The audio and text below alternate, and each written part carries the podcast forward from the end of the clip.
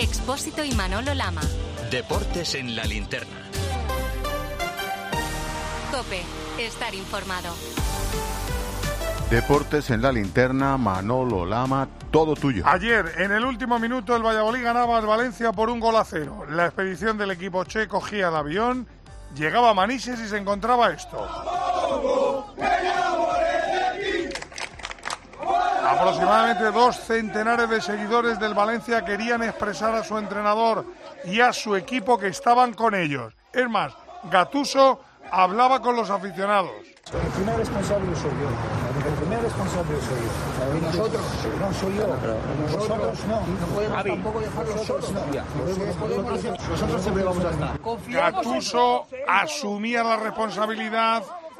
La gente le decía confiamos en vosotros, pero Rafa Villarejo, ¿qué ha pasado en la jornada de hoy? A las 7 menos 5 el Valencia ha emitido un comunicado oficial en el que informaba que de mutuo acuerdo rompía la relación contractual con Gatuso. Tenía dos años firmados, todo después de una maratoniana reunión que hemos desvelado este mediodía en COPE con el técnico, la presidenta Leijún, el director corporativo Javier Solís y el director deportivo Miguel Ángel Corona. A un punto del descenso, una victoria en los últimos diez partidos, números y argumentos suficientes para buscar un relevo en el banquillo de Mestalla. Gatuso ya es historia ocho meses después de su llegada a Valencia. Y la gran pregunta que se hace a todo el valencianismo, Segarra, es quién coge las riendas para salvar esta mala situación. Un equipo, el Valencia, a un punto del descenso. Va a ser, Manolo, la octava vez que el Valencia recurra a Salvador González Boro, que lleva 15 años como entrenador interino desde que sustituyera a Ronald Kuman en 2008. La idea es que Boro siga en el banquillo hasta final de temporada. Y la gran pregunta, Hugo Ballester, que todo el mundo nos hacemos es si Gatuso se va o le echan.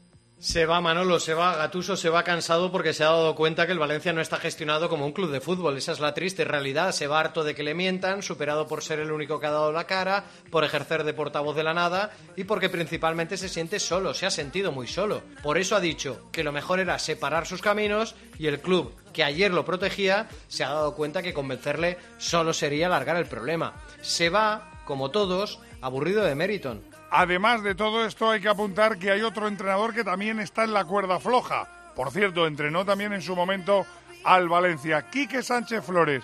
¿Peligra su cargo Gema Santos o no?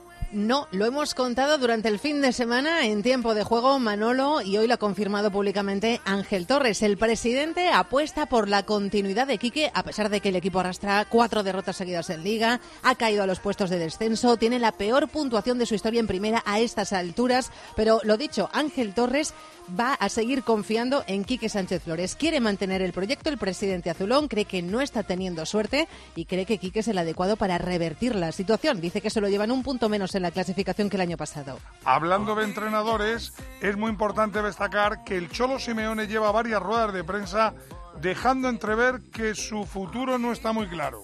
Bueno, mi contrato depende mucho de, ustedes lo saben, de cómo terminemos la temporada y evidentemente cada final de temporada nos juntamos para, para, para ver cómo seguimos y bueno, este año no será la excepción. Esto fue lo que dijo a lo largo de toda la semana. Ayer su equipo, el Atlético, gana en Pamplona, Antonio Ruiz, y vuelve el mismo tema a aflorar en sala de prensa. Sí, a pesar de que queda toda la segunda vuelta, ayer también, después del partido, se le volvió a preguntar al Cholo Simeone por eh, su futuro y responde con la mayor naturalidad. Hay una forma de, de vivir y sobre todo de de sentir al Atlético de Madrid. El Atlético de Madrid es esto, puede salir mal, puede volver a salir mal, pero no hay que dejar de, insistir, no dejar de, de, pelear. Cuando todos me preguntan, ¿y cuál es la motivación ahora? Yo les digo, la motivación es jugar en el Atlético de Madrid. Esa es la motivación. Y hasta que esté, no tengo ninguna duda que exigiré eso. Pero a ver, entre líneas, Juan Gato, tú que eres un gran lector, ¿qué se puede o qué conclusiones debemos sacar de todo esto que está dejando entrever el Cholo Simeone? Manolo, lo que quiere decir el Cholo, y lleva diciendo durante varias eh, comparecencias, es que él va a morir con las botas puestas. Así que todos anticholistas que vayan haciendo cola y que sigan esperando, porque si es por Simeone, no se va a ir así como así. Él está convencido que va a meter al equipo en Champions, que va a conseguir el objetivo y que le queda un año de más de contrato, con lo cual la gente que está deseando que el Cholo haga sus maletas va a tener que esperar sentadita porque hay Cholo todavía para rato. Stop de entrenadores, hablamos del pelotazo del día, la Copa del Rey. A la hora de alquilar, ¿cierras los ojos esperando que la fuerza te acompañe para que te paguen mes a mes o confías en cobrar puntualmente todos los días 5? Cada día somos más los que disfrutamos de la protección de Alquiler Seguro. Llama ahora al 910-775-775. Alquiler Seguro. 910-775-775. Cuatro equipos en el bombo en busca de un campeón, el que se lleve la Copa del Rey. El sorteo de Paraba. Real Madrid Club de Fútbol.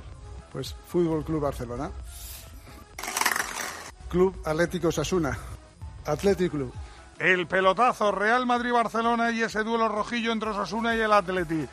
Melchor Ruiz, reacciones en el Madrid para volver a vivir un nuevo clásico. Bueno, no es el que hubiesen elegido. El rival eh, para ese encuentro de semifinales el eh, Barça. Lógicamente hay mucho respeto, pero también hay optimismo para poder meterse en la final. Una, una final que eh, es lo que entienden que es esta eliminatoria ante el Fútbol Club Barcelona. Incluso, como dice el director de Relaciones Institucionales del Real Madrid, Emilio Butragueño, el jugar el partido de ida en casa no tiene por qué ser un problema añadido a la dificultad que supone ya la propia eliminatoria.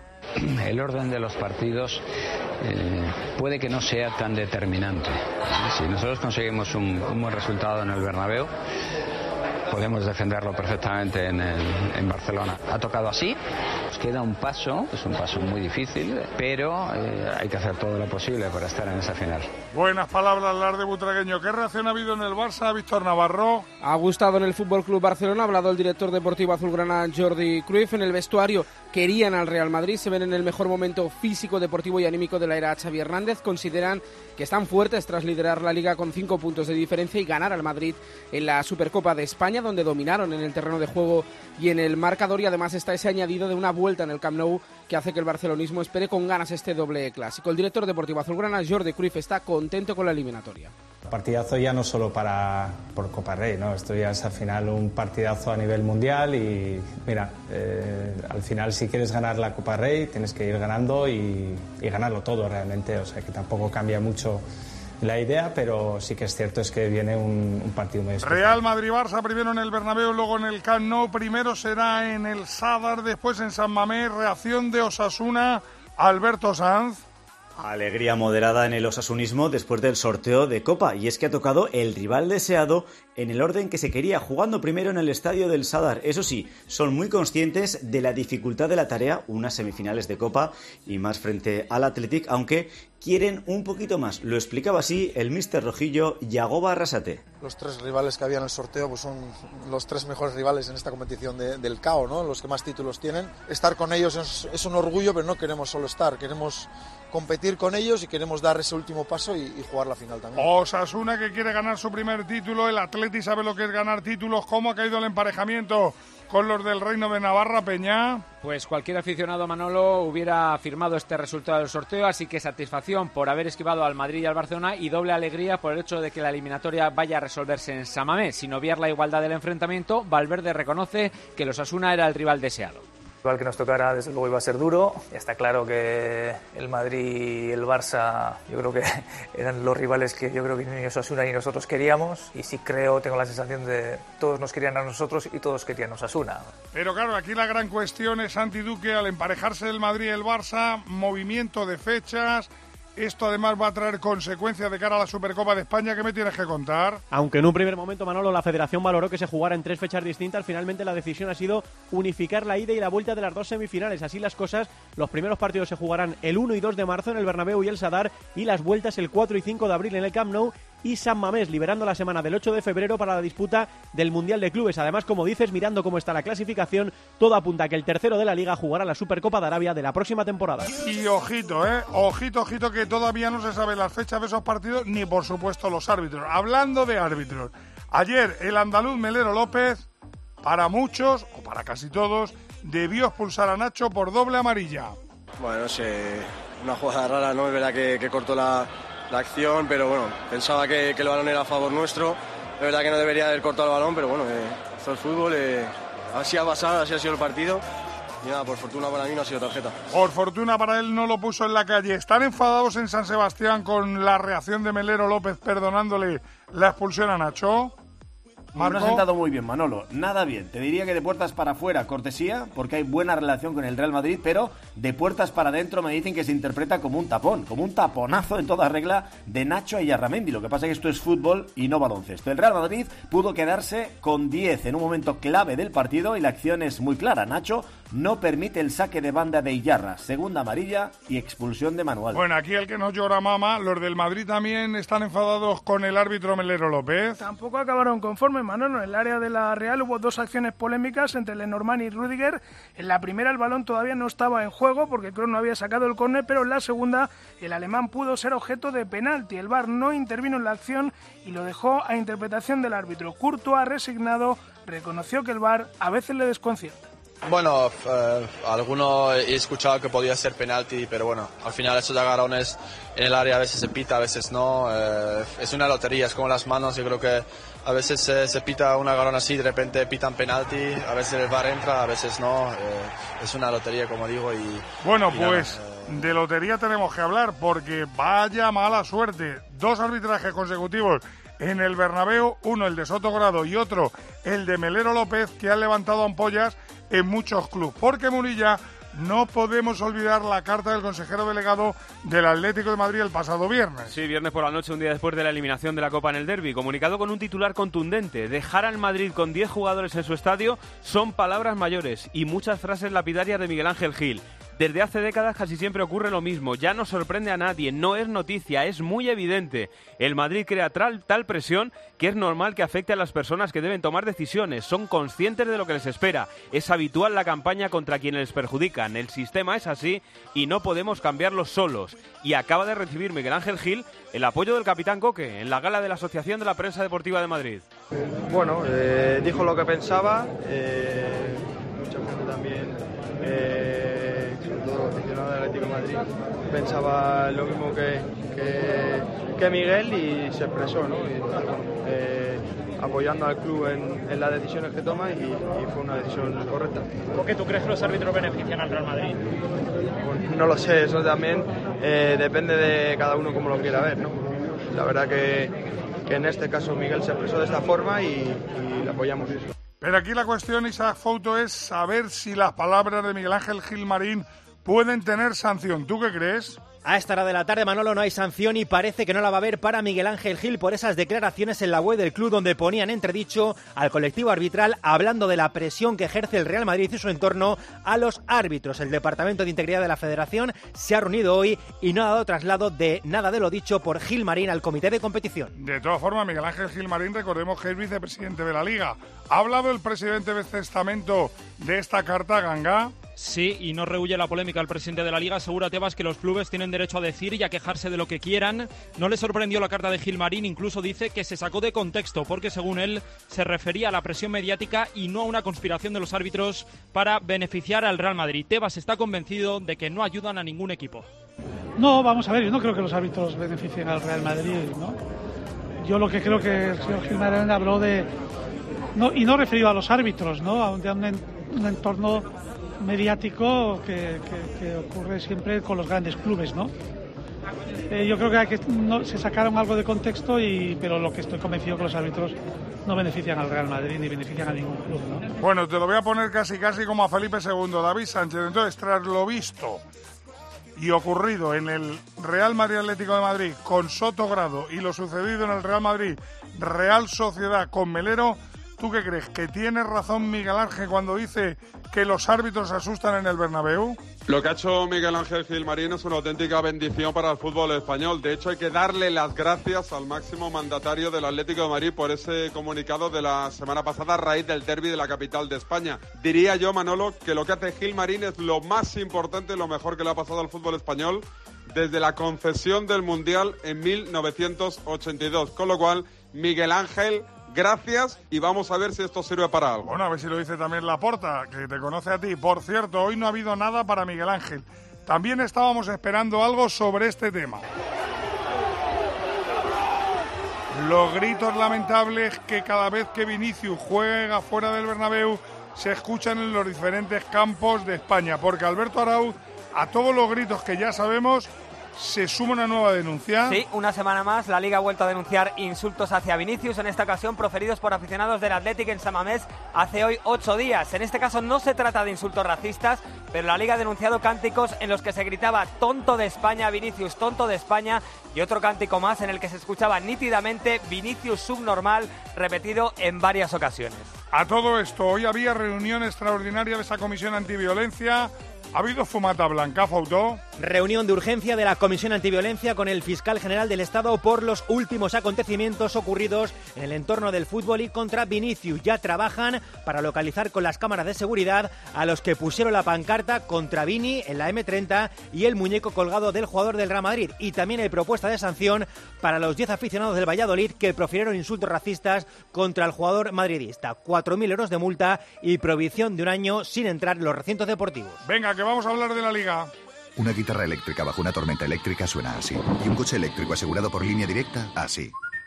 En línea directa tienes un todo riesgo para eléctricos e híbridos enchufables por un precio definitivo de 249 euros y tu moto eléctrica por solo 119 euros. Ven directo a lineadirecta.com o llama al 917-700-700. El valor de ser directo. Consulta condiciones.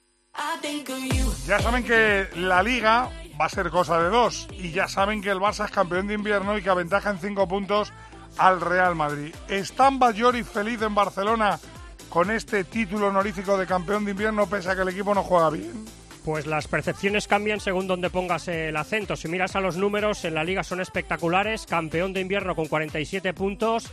Si el miércoles le ganas al Betis serían 50, con lo que la proyección sería de liga de 100 puntos. El Barça solo ha perdido un partido, el del Bernabéu, y la cifra que más llama la atención son esos 6 goles encajados en 18 partidos. La cosa cambia si miramos al juego. El Barça no enamora, no seduce, no convence, como dice Xavi, están contentos, pero hay mucho margen de mejora. Además de todo esto, el Madrid juega bien, pero el Madrid no gana. Y el Madrid está a cinco puntos.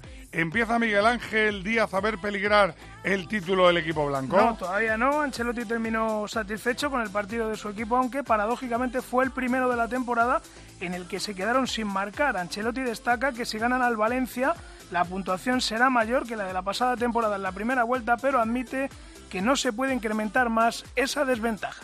Con cinco puntos atrás, tenemos que correr. Así de clarito y concreto ha sido Ancelotti. Por cierto, ¿los grandes se reforzarán o no? Bajori, ¿va a haber salidas y entradas en el Barça? Perdón, Elena, ¿va a haber salidas y entradas en el Barça?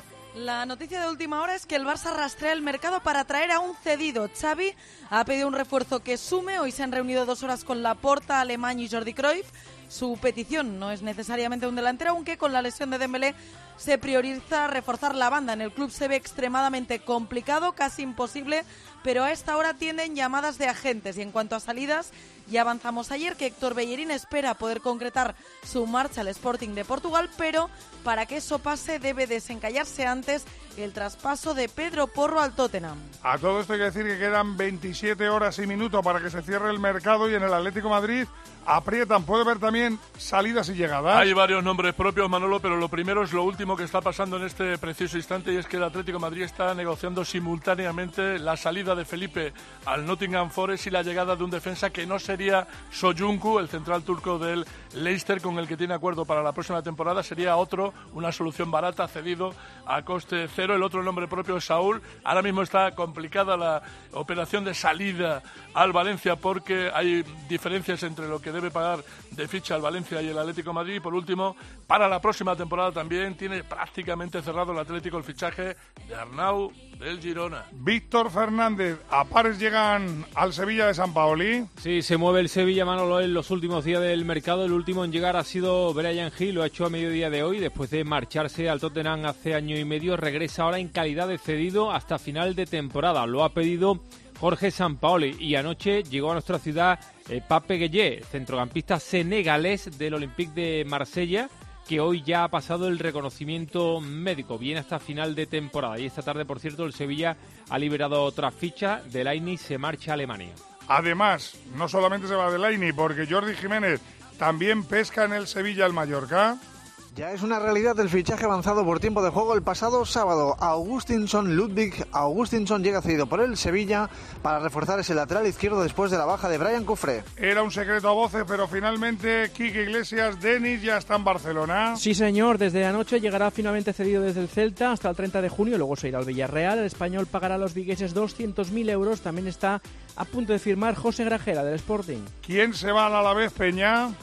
Asier Villalibre como cedido hasta final de temporada. Tras renovar su contrato hace 10 días hasta 2025, el delantero vizcaíno buscará en los minutos que no le ha dado a Valverde. En esta primera parte de la temporada solo ha disfrutado de 194 minutos entre Liga y Copa. Ya saben que Jackson de momento se queda en el Villarreal, pero ¿qué sabemos de Morlanes? Juan, igual.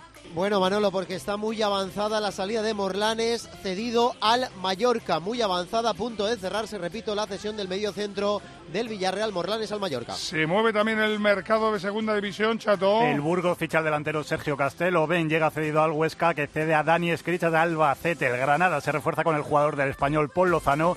Y dos despedidas, Neider Lozano se va del Lugo y Durmisi, que cambia el Leganés por el Tenerife. Ya que estamos hablando de segunda, hoy se juega a partir de las 9 el Real Zaragoza Ponferradina. ¿Qué equipo de la jornada has destacado, Pepe Torrente? Las Palmas, 1-0 al Huesca, se aprovecha del empate de Leibar y es el nuevo líder. Lleva cuatro triunfos en las últimas cinco jornadas. ¿Qué sonido te quedas? Sergio Pellicer, el entrenador del Málaga, tras el 0-0 en Gijón y ante el ambiente complicado y el enfado que hay en la afición, el técnico, que además es un hombre de la casa, pide el apoyo de la hinchada. Somos menos fuertes, necesitamos de todos. Sé que es muy duro, sé que todo, la gente pues que ahora está enfadada, que es mucha, eh, les digo de corazón que los necesitamos, que sin ellos somos más débiles y los rivales se están brotando las manos. Con el sentimiento que tenemos y con el trabajo que vamos a hacer, vamos a pelear. ¿Y la figura quién es, Pepe? Uzuni del Granada, doblete en el 2-0 ante la Andorra, lleva 14 goles Pichichi en la categoría y mantiene a su equipo invicto en los Cármenes. De la segunda división nos vamos al fútbol internacional. ¿Qué fichajes han caído en el día de hoy, Bobadilla? Joao Cancelo está ya en Múnich para firmar sucesión con opción de compra con el Bayern de Múnich. Informa a Miguel Ángel Díaz que Isco firma con el Unión Berlín. Joao Gómez, mediocentro brasileño de 21 años, llega al Wolves por 19 millones de euros del Flamengo. Malo gusto ficha por el Chelsea por 30 millones de euros y se queda cedido lo que resta de campaña en el Lyon. Y Anthony Gordon, de 21 años, cambia a Everton por Newcastle a cambio de casi 46 millones de euros. Casi nada, ¿cómo se nota que sobra la pasta Avilés? ¿Qué destacamos en el panorama internacional? Bueno, que se aprieta la pelea por el título en la Bundesliga. Empató el Bayern 1-1 contra el Eintracht y es líder, pero solo le saca un punto de ventaja al Unión de Berlín. También se aprieta en Francia. El PSG también empató a 1 contra el Reims y sigue primero, pero con tres puntos de ventaja sobre el Lens. Nada que ver cómo está la cosa en Italia. En Lapones galó 2-1 a la Roma y le saca 13 puntos al segundo, que es el Inter. Y dos eliminaciones destacadas en la FA Cup en Inglaterra, la del Liverpool y la del Arsenal, que perdió 1-0 contra el City. Por cierto, ha hablado Messi, que ya es campeón del mundo, y ha hablado de esas palabras de anda para allá, bobo. Él dice que fue un error. No me gusta, obviamente no me gusta eh, eso que hice, no me gusta el, lo que pasó después en el anda para allá. En anda para allá y todo eso. Pero bueno, son momentos de, de mucha tensión, de mucho de mucho nerviosismo y, pasa todo muy rápido, no te da para, para pensar en nada y uno reacciona como, como, como reacciona. Bueno, pues esas palabras seguro que las estará escuchando otro campeón del mundo, Foyt, que va a jugar hoy en ese Villarreal Rayo. Última hora, Juan, igual del partido. En el Villarreal Manolo no juega ni Reina ni Pau, son titular Jorgensen y Cuenca, vuelve Foy tras la lesión. En el Rayo no está Álvaro García ni Unai López, juegan Andrés Martín y Comesaña. Arriba Iraola vuelve a confiar en Camello con 7 grados. De momento con poca gente, esto empieza en 7 minutos. Lopita Pulido Santana. Y cerramos el fútbol con un repaso de lo más destacado de la Liga F. ¿Qué me cuentas, Andrea Pelaez? No fallaron los tres de arriba. El Barça goleó 6-0 al Granadilla Tenerife y sigue el líder. Y segundo, el Levante ganó 3-1 a la Lama. Y el tercero, el Real Madrid 2-1 al Atlético. El pinchazo de nuevo fue del Atlético de Madrid, que sumó su cuarto empate consecutivo.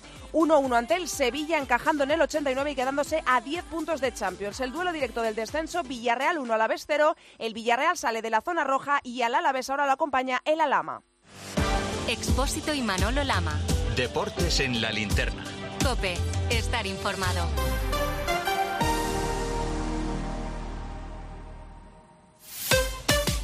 Escuchas Cope. Y recuerda, la mejor experiencia y el mejor sonido solo los encuentras en cope.es y en la aplicación móvil. Descárgatela. ¿Y tú? ¿Por qué necesitas fluchos? Porque es tiempo de pensar en lo que te gusta, en la moda que te hace sentir vivo, chic, casual, sport. Nueva colección de otoño-invierno de Fluchos. La nueva moda que viene y la tecnología más avanzada en comodidad unidas en tus zapatos. ¿Y tú? ¿Por qué necesitas fluchos? Fluchos. Comodidad absoluta. Comer frente al ordenador, los aquí remamos todos juntos, las reuniones interminables. Respira. Come frente al mar. Rema en aguas cristalinas. Disfruta paisajes interminables. No esperes al verano para volver a respirar. Hay un lugar a menos de una hora de ti que te espera todo el año. Vive las Islas Baleares. Estos son algunos de los sonidos más auténticos de nuestro país. El rumor de la siesta después del almuerzo. El repicar de las campanas de la Puerta del Sol. Ese alboroto inconfundible de nuestra afición. Y el más auténtico de todos. El afilador. Solo para los amantes de lo auténtico, crema de orujo el afilador. El afilador. El afilador, el sabor del auténtico orujo. No solo se trata de saber lo que pasa. Y hace ya más de dos años de la aprobación del ingreso mínimo vital para familias vulnerables. Lo cierto es que la ayuda ha llegado a medio millón de hogares, muy por debajo de los 850.000 que el. Sino de entender por qué pasa y cómo te afecta. ¿Qué está pasando? ¿Hay un colapso? Pues sí, un verdadero colapso. Los datos apuntan a ello. Y voy a... De lunes a viernes, de 1 a 4 de la tarde, en Mediodía Cope, Pilar García Muñiz te da todas las claves para entender lo que sucede a tu alrededor.